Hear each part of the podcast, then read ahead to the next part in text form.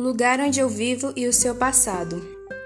Eu vivo na cidade de Quixeramobim, no coração e núcleo do Ceará, ou como dizem, berço de Antônio Conselheiro.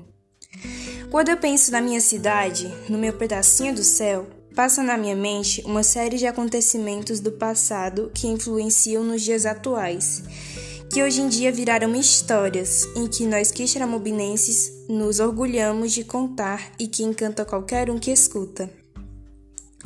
É bom relembrar da evolução do nosso município, da fazenda à cidade e de quantas histórias surgiram durante essa jornada. Quantos protagonistas, quantos guerreiros, quantos destinos que é quase impossível não se envolver com uma dessas histórias. Um ótimo exemplo que eu posso dar aqui é a ponte metálica, que na época era usada para transportar produtos comerciais através de um trem que passava por ela.